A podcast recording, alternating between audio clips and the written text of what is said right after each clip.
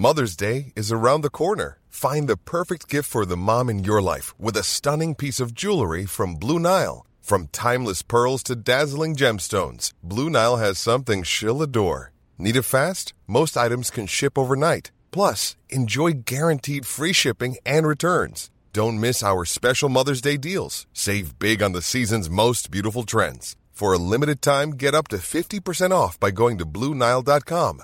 That's Bluenile.com.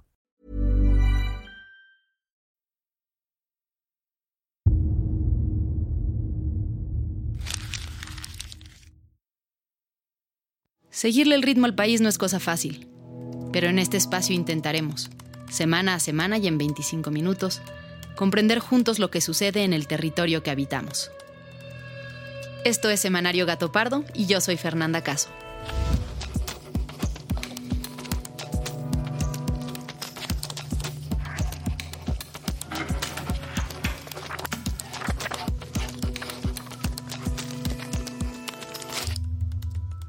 Hola, ¿cómo están? Oigan, pues este domingo los ojos del país estuvieron puestos sobre el Estado de México y sobre Coahuila. Esto porque se llevaron a cabo elecciones en el Estado de México para elegir a la nueva gobernadora y en Coahuila para elegir al nuevo gobernador y a los diputados locales. En esta contienda electoral se enfrentaron dos mujeres, Delfina Gómez, impulsada por Morena PT y Partido Verde, y Alejandra del Moral, candidata de la coalición electoral Va por México, formada por el PAN, el PRI, el PRD y Nueva Alianza. Delfina Gómez, quien previamente había competido en las elecciones del 2017, logró superar en esta ocasión a su contrincante y se convirtió en la primera mujer en ganar una elección de gobernador en el estado. Gracias, lo logramos y esto no habría sido, insisto, posible sin todos ustedes. Ser la primera mujer en gobernar este estado es un motivo para celebrar, pero ser la primera gobernadora de Morena en el Estado de México, eso sí es una gran noticia para nuestro pueblo con el 99.9% de las actas computadas, es decir, ya prácticamente todas, el PREP del Instituto Electoral muestra una diferencia de poco más de 8% de ventaja para Delfina Gómez. Por su parte,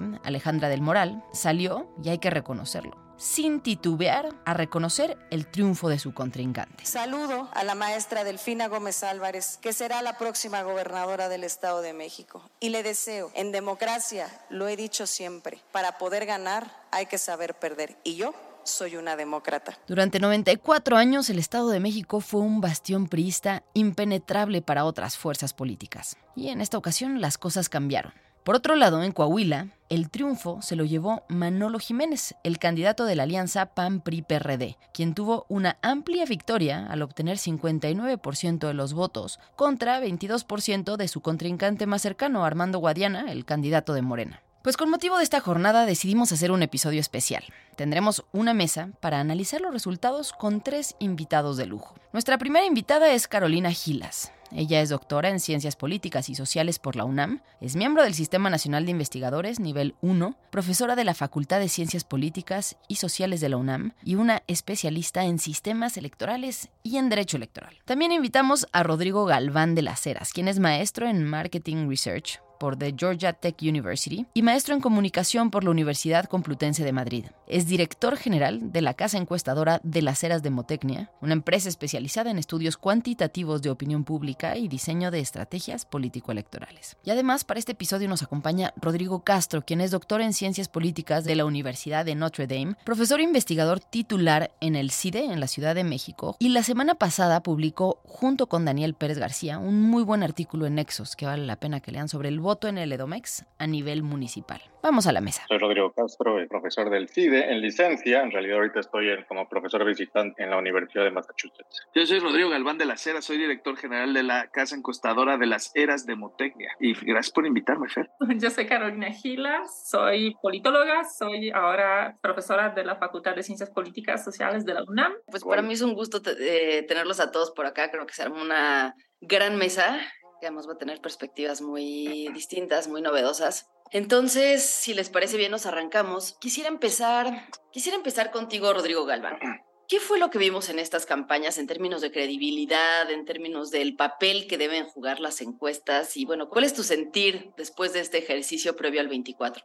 Mira, yo te diría, creo que lo más importante que está ocurriendo en este país es que hoy los mexicanos están votando en contra de alguien. Todavía no tienen seguro qué es lo que sí quieren, pero todos los mexicanos tienen seguro lo que no quieren, por quién no quieren votar. ¿Ok? Lo que odian y lo que nos hace pelearnos todos los domingos en las comidas familiares. Ya sabemos quién no, ¿ok? Entonces, si tú te fijas, es bien importante esto porque así se explica Coahuila, así se explica el Estado de México. La gente que está votando por Morena es gente que tiene un perfil que antes pertenecía al target o al elector del PRI, ¿ok? ¿Por qué es importante eso? Porque los priistas, como todos saben, no van con el mejor, sino con el bueno, que es el que va a ganar. Entonces, si las encuestas te dicen que va a ganar Morena, es es muy probable que los priistas terminen votando por Morena. Pero como en Coahuila dicen que el que va a ganar es el PRI, es muy probable que los priistas se queden en el PRI. Por lo tanto, el uso y abuso de las encuestas es terrible. y, digamos que el PRI, el voto priista es un voto Villamelón. Completamente, lo ha sido toda la vida, incluso cuando ganaban. Estaban con el bueno, no con el mejor, ¿no? Y eso hace pues que las encuestas tomen un papel importante porque así definen los ciudadanos. A ver, ¿quién gana y quién pierde con resultados. Más allá de los candidatos, ¿cómo queda el balance político después de la jornada de ayer? Carolina, ¿cuál es tu opinión? Pues yo creo que el balance político en general favorece a Morena y al presidente Andrés Manuel López Obrador porque pues sigue en esa tendencia de ampliar el control del oficialismo, en ampliar el control de Morena en las gubernaturas. Estamos en los niveles de unificación, digamos, entre control de las gubernaturas en el Congreso Federal de la Presidencia que no hemos visto desde principios de los 90, ¿no? En este país eh, que, que, parecían ser cosas de pasado y esa, eso es estar, el, mismo hecho de estar en esa ola ascendiente, de seguir ampliando, de haberle arrancado, digamos, ese bastión que por eh, más de 100 años ha estado en manos, casi 100 años ha estado en manos de manera ininterrumpida del revolucionario institucional, tiene mucho simbolismo y definitivamente es algo que da inspiración, que da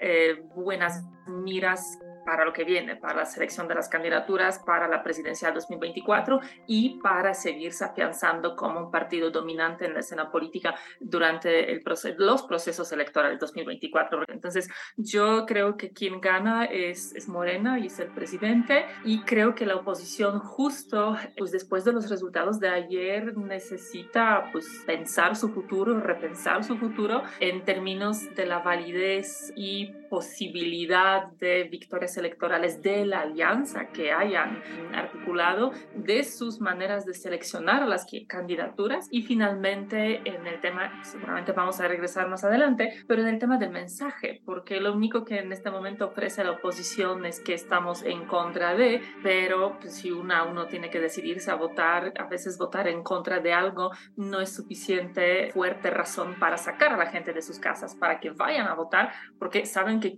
como decía Rodrigo hace rato, ¿no? Saben saben por quién no quieren votar, saben quién no quiere que ejerza el poder, que esté a cargo. Rodrigo Castro, ¿coincides con esta lectura de ganadores y perdedores? O sea, desde tu perspectiva, desde este análisis, ¿qué fue lo que hicieron bien o mal ciertos jugadores para colocarse en el papel en el que hoy están. El papel de las encuestas, ahí como dice Rodrigo, creo que hay buenos y malos encuestadores, sin duda, pero también hay, hay encuestadores que juegan para los dos lados, hay que decirlo, que juegan para partidos políticos y para medios de comunicación en principio, y de repente, o filtran sus encuestas de partidistas y de repente son instrumentos de propaganda, como tú decías antes, Fernando. También hay que tomar con mucho cuidado, incluso los encuestadores que conocemos, son, digo, los mejores en principio, también de repente están filtrando sus encuestas para tratar de incidir, en principio, en torno a la participación electoral o incluso la intención de voto. Y la otra cosa también interesante de este proceso es hay nuevos jugadores, nuevas encuestas, nuevos encuestadores, pero también hay encuestadores que se equivocan consistentemente y el mercado, ¿por qué? Porque son pocos jugadores, no hay necesariamente un castigo a esos eh, encuestadores que se castigan, que diga,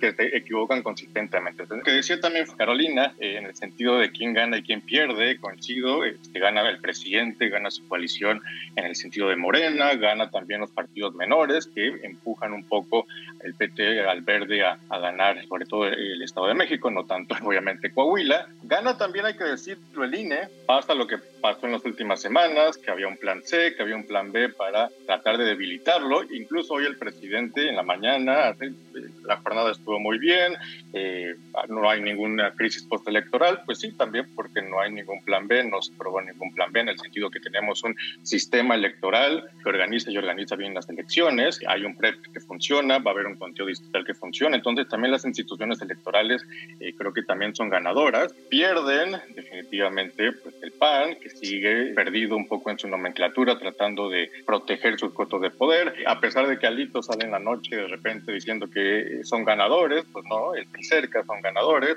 tiene que repensar un poco la alianza anti-López Obradorista que tiene que hacer. En el sentido del estudio que hago en, el Estado de México, es esas bastiones que existen ahí a nivel municipal, lo vemos, es donde ahí está el poder en el oriente, eh, el, poder de, en algún momento fue del PRD, ahora de Morena, pero incluso también Morena ya también tiene una importante bastión también partidista o muy buenos niveles de intención de voto y en este caso ayer de, voto en las zonas que antes era el corredor azul. Entonces vemos como un jugador como Morena, lo que está pasando a nivel nacional, también pasa a nivel estatal, surge cierta hegemonía y, y otro lo que vemos es la el debilitamiento del PAN como la oposición. Rodrigo Galván, ¿las alianzas siguen haciendo sentido? Sobre todo la alianza opositora sigue haciendo sentido después de los resultados de ayer.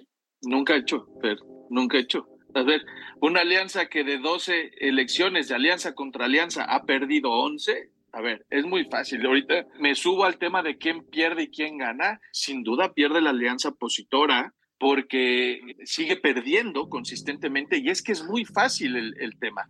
Hablábamos hace rato de las bajas participaciones, Carolina la oí antes de empezar, que hablaba de las bajas participaciones. ¿Por qué se dan las bajas participaciones? Porque los turistas no votan por los panistas, y los panistas no votan por los priistas. El Edomex parece que el PAN se va a quedar con 11%. Es bajísimo. Y en Coahuila no va a llegar ni al 8% porque los candidatos son priistas. No funcionan las alianzas, sin duda, pierde la alianza. Me parece que pierde Morena, porque aunque ganan el Estado de México, ganarlo por menos de 10 puntos, como parece que va a ser un territorio fértil para el antipriismo, fértil para el cambio y de Morena, ganarlo así, con una participación tan baja, creo que pierde en la forma en que está eligiendo sus candidatos. Guadiana es el peor candidato en contra de, de quien lo hubieran puesto, hubiera perdido ¿no? Pero en serio, ¿te parece poco, poco el margen con el que se gana en el Estado de México? Bajísimo, no van a ser menos de 500 mil votos. Lo que pasa es que con la participación tan chiquita, los puntos se hacen mayores, pero la diferencia en votos fair es menos de 500 mil entre uno y otro. O sea, si hubiera ido Juan Cepeda en la elección, lo hubiera podido ganar Ale del Moral. Imagínate eso. Entonces, me parece que otro punto importante es quién gana. Yo les voy a decir quiénes son los dos ganadores. Me parece que son el PT y el Verde. ¿Por qué? Porque ya dejaron claro que Morena no gana sin el PT y el Verde. Y entonces ahora imagínense a la hora de escoger a las corcholatas para lo que viene Fer, ¿quién le va a explicar a Noroña y quién le va a explicar a Manuel Velasco que esas van a ser las nueve preguntas? Van a vender carísimo su amor. Es increíble este país, ¿no? Increíble. No, no entiendo cómo el PT y el Verde siguen siendo relevantes. ¿Sabes que Morena, sin el PT y el Verde, han perdido todas las elecciones? O sea, San Luis, ¿no? Aguascalientes, Coahuila, tú te vas elección por elección. No estoy diciendo que ellos hagan la diferencia, ojo, ¿eh? Lo que estoy diciendo es que la realidad es que Morena, sin el PT y sin el Verde, no ha ganado elecciones. Pero también es, es otro lado muy interesante porque la oposición no gana en coalición, ¿no? O sea, no, no gana por varias razones, creo que en parte por selección de candidaturas, o sea, que los perfiles no son los perfiles, pero también por falta del mensaje, porque más allá de estar en contra de, nunca han podido... Sin duda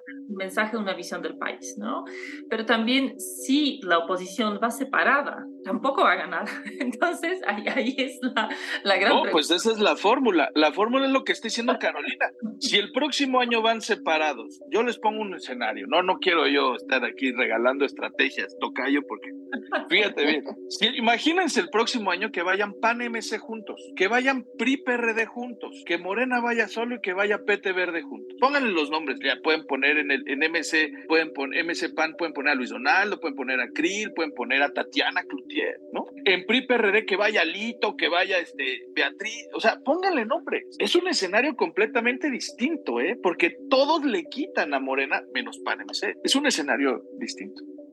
Rodrigo Castro, ¿cómo ves? Que, es un buen punto, hay que, decir lo que están buscando eh, la nomenclatura panista y la perredista, sobrevivir como partidos políticos con un financiamiento público. Santiago Krill y quienes han manejado al partido se ven muy cómodos de repente en el PAN y manejando candidaturas y, y poniéndose de acuerdo, en el PRD igual, entonces si están buscando la sobrevivencia del PAN y el PRD, pues van muy bien, pero no van a ganar en absoluto. La otra es que no se nos olvide, es muy importante la elección presidencial, pero la elección de Congreso el próximo año es incluso, eh, para muchos efectos, mucho más importante. Si de repente tenemos preocupaciones por qué va a pasar con, no sé, con el plan C con la militarización o con lo que sea, ahí es donde se va a dirimir todo y cada una de estas reformas. Los partidos políticos, ya sea en coalición o sin coalición, como quieran, deben de poner atención. Al PAN creo que sí, más o menos le está funcionando, pero no estoy segura del PRD, porque en Estado de México el PRD acaba de perder el registro. Eh, ahora sí me voy a permitir una cita, pero muy ilustrativa. Decía en la mañana eh, Javier Risco que había más personas en el Zócalo viendo a los fabulosos Cadillacs que votantes de PRD. Y pues con esos niveles, eh, pues PRD debería empezar a preocuparse seriamente por su futuro partidista. Y otro conteo, si me permiten. Ayer también decía Héctor de Mauleón en una mesa de, análisis, hay más embajadores priistas, gobernadores, que gobernadores priistas. Entonces, ¿qué ofrece el PRI a la coalición anti-López Obradorista opositora en estos momentos? Que de hecho sería una pregunta para Rodrigo Galván, porque ayer se decía mucho que en la encuesta, en una boleta electoral, digamos, de una encuesta para 2024, durante la, para la presidencia, tiene una preferencia de, 10%, algo así el PRI, algo así decían en, una, en otra mesa. A mí me surgió un poco esta duda, si de verdad es el caso que tiene 10% de intención de voto el PRI, eso es lo que ahorita tiene entonces, lo que va a vender muy caro al PAN. Pero si no es así, tiene un gobernador y ya, ya no hay hegemonías partidistas priistas Dos. para nada. Sí, sí, sí, no, exactamente. Juntos, PAN, PRI, PRD, MC y todos no alcanzan en la intención de voto a Morena el día de hoy, ¿no? Hay que, hay que entenderlo así.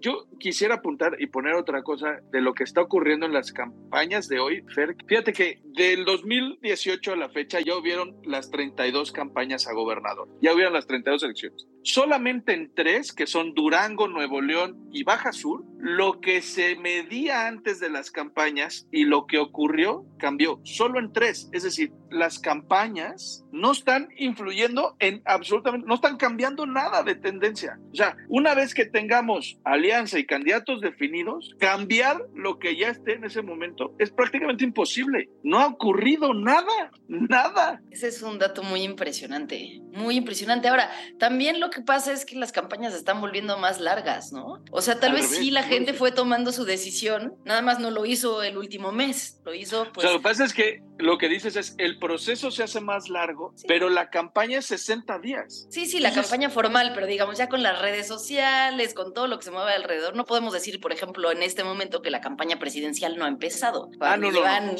recorriendo el país un año, ¿no? Entonces tal vez lo que está pasando es que se está extendiendo ese proceso en el que los ciudadanos pues van formando una decisión, ¿no? No cambia, no cambia, nadie cambia tendencias ya.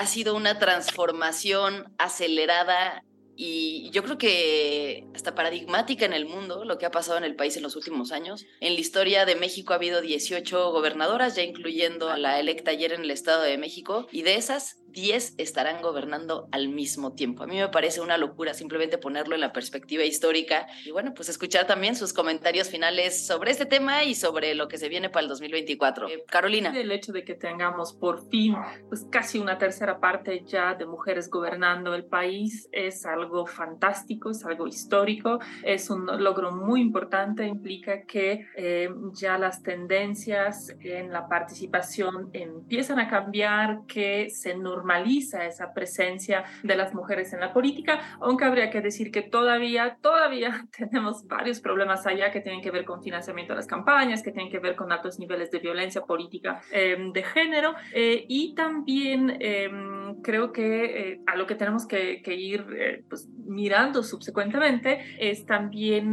que, que, implica que las mujeres estén gobernando, ¿no? O sea, en sentido de las políticas públicas, en sentido de hacia dónde van a estar llevando esos gobiernos, porque en Estado de México hay que reconocer que que bueno, que hay una gobernadora, pero ninguna de las dos candidatas era una candidata feminista y ninguna de las dos refleja o articula una agenda feminista, ¿no? Entonces también en ese sentido, lo que creo que muchas mujeres esperamos en términos de una transformación de las políticas públicas, de la lógica de ejercer el poder, no se va a dar, ¿no? Porque son mujeres que van a gobernar, muchas de ellas, la del Estado de México en particular, que van a gobernar en un estilo muy tradicional, en el estilo de siempre, en un estilo que podríamos pues, denominar de alguna manera masculino, ¿no? Entonces es muy simbólico y eso es algo muy positivo, es algo relevante, pero creo que no necesariamente vamos a ver algún cambio más allá eh, de, ese, de, ese, simbolismo, como creo que ha sido hasta el momento en la mayoría de los casos de las mujeres que han, que han ganado.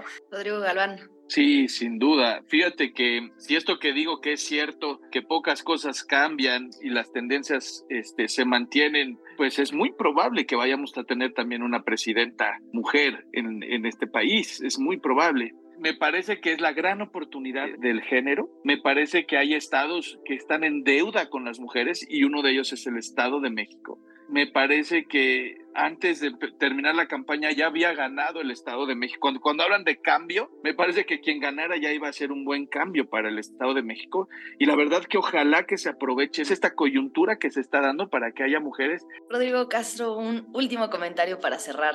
Sí, por un lado coincido este, con estas buenas noticias de eh, este, este, país es muy diferente a lo que era hace 5, hace 10 años en términos de representación, en términos no solamente de género, también orientación sexual, identidad de género. Hay muchos avances lo cuales creo que son muy buenas noticias y seguramente el reto, sin duda, como dice Carolina, tiene que ver con pasar de esa representación, digamos, descriptiva a una más sustantiva, pero la condición, digamos, necesaria está ahí, entonces qué bueno que ya hay una representación mucho más robusta de mujeres, eso siempre es una buena noticia. Y en segundo término, un poco los retos de tanto de Morena como de la coalición ah, opositora. Morena, permanecer unido, va a tener que, digo, coordinar, va a tener que tener un proceso electoral primario de encuesta en este caso, que sea exitoso para que no haya denuncias a, ese partido, que va a ser con Marcelo Ebrard Morena, este creo que es una de las preguntas más importantes. Y en el caso de, la coalición opositora, va a tener que, uno, va a tener que mejorar su narrativa, no solamente ser anti-López Obradorista, es una forma de, ganar el poder, va a tener que tratar de vender algo más. Y la otra, tener una identidad, digamos, negativa, no, no es en sí mismo algo malo. Digo, el antipetismo en Brasil es lo que hizo a Bolsonaro presidente. El anti-fujimorismo es lo que también ha hecho a muchos eh, presidentes en Perú, etcétera, etcétera. Lo interesante es que va a tener que movilizar a estos electores con algo, que es esa narrativa que es necesaria, y eso es el gran reto que va a tener que encontrar en, en el próximo año la coalición opositora. Qué gran mesa, muchísimas gracias por, pues, por habernos acompañado. Creo que quedan muchas reflexiones de lo que pasó y de lo que viene bueno, pues aquí lo seguiremos comentando. Y ahora una noticia para nuestros escuchas. Estamos justamente a un año de las elecciones presidenciales de 2024 por lo que a partir de hoy, Semanario Gato Pardo, con el apoyo de Open Society Foundation, inaugura una nueva sección en el podcast en la que al final de cada episodio dedicaremos unos minutos a hablar de distintos aspectos de la democracia mexicana. Espérenla cada semana.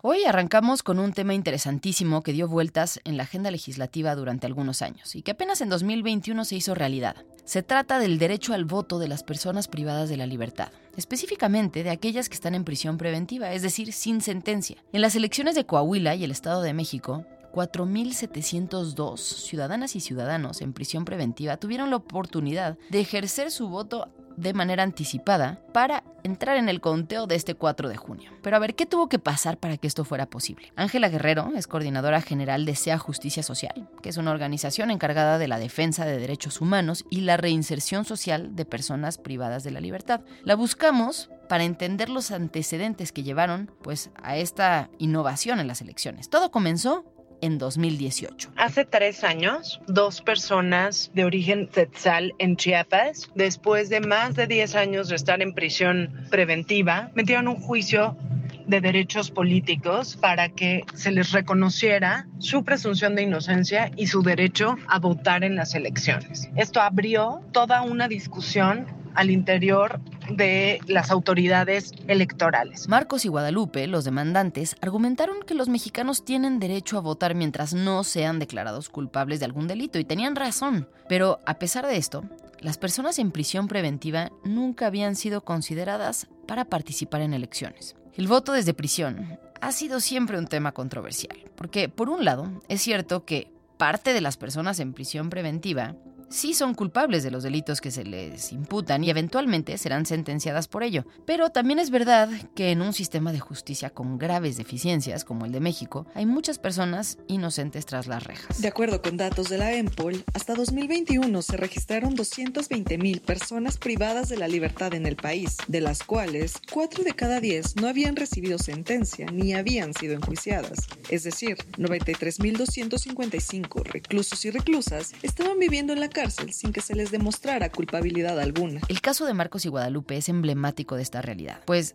para entonces ya llevaban 19 años esperando una sentencia en un proceso naturalmente lleno de irregularidades. Bueno, pues tras el análisis de este caso, finalmente en 2019, la Sala Superior del Tribunal Electoral emitió un fallo a su favor. Y a partir de ahí, distintas organizaciones de la sociedad civil han seguido trabajando para que este derecho se mantenga y se ejerza por cada vez más personas. Estas experiencias están abriendo la puerta, uno, para visibilizar las demandas de las personas que se encuentran en prisión, para mostrar que esta democracia, eh, todos sabemos cuál es la importancia que tiene votar, pero no queremos hablar de la importancia de que voten todos y todas. Y sobre todo, abrir la discusión para entender pues que estas personas no tienen por qué tener un doble castigo y no tienen por qué estar fuera de estos procesos democráticos que son tan importantes y relevantes en nuestro país. Sin duda este es un tema enorme en el que desde Semanario Gato Pardo estaremos muy pendientes.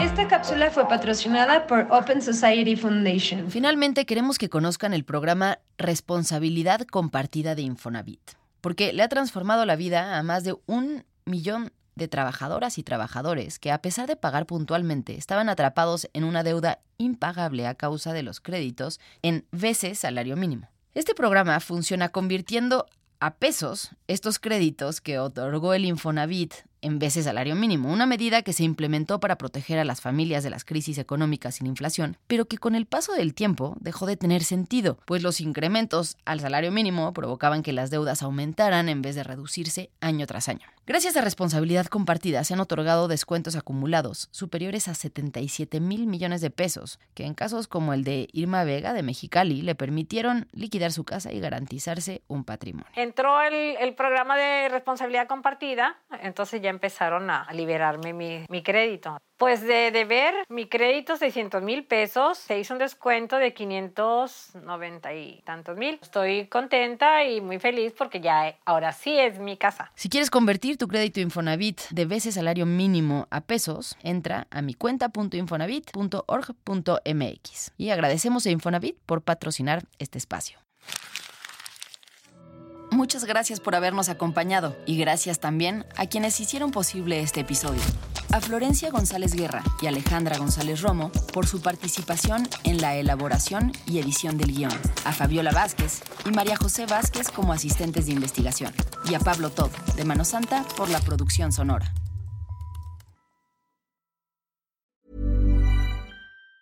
Planning for your next trip? Elevate your travel style with Quince. Quince has all the jet setting essentials you'll want for your next getaway, like European linen, premium luggage options, buttery soft Italian leather bags, and so much more. And it's all priced at 50 to 80% less than similar brands. Plus, Quince only works with factories that use safe and ethical manufacturing practices. Pack your bags with high-quality essentials you'll be wearing for vacations to come with Quince. Go to quince.com slash trip for free shipping and 365-day returns.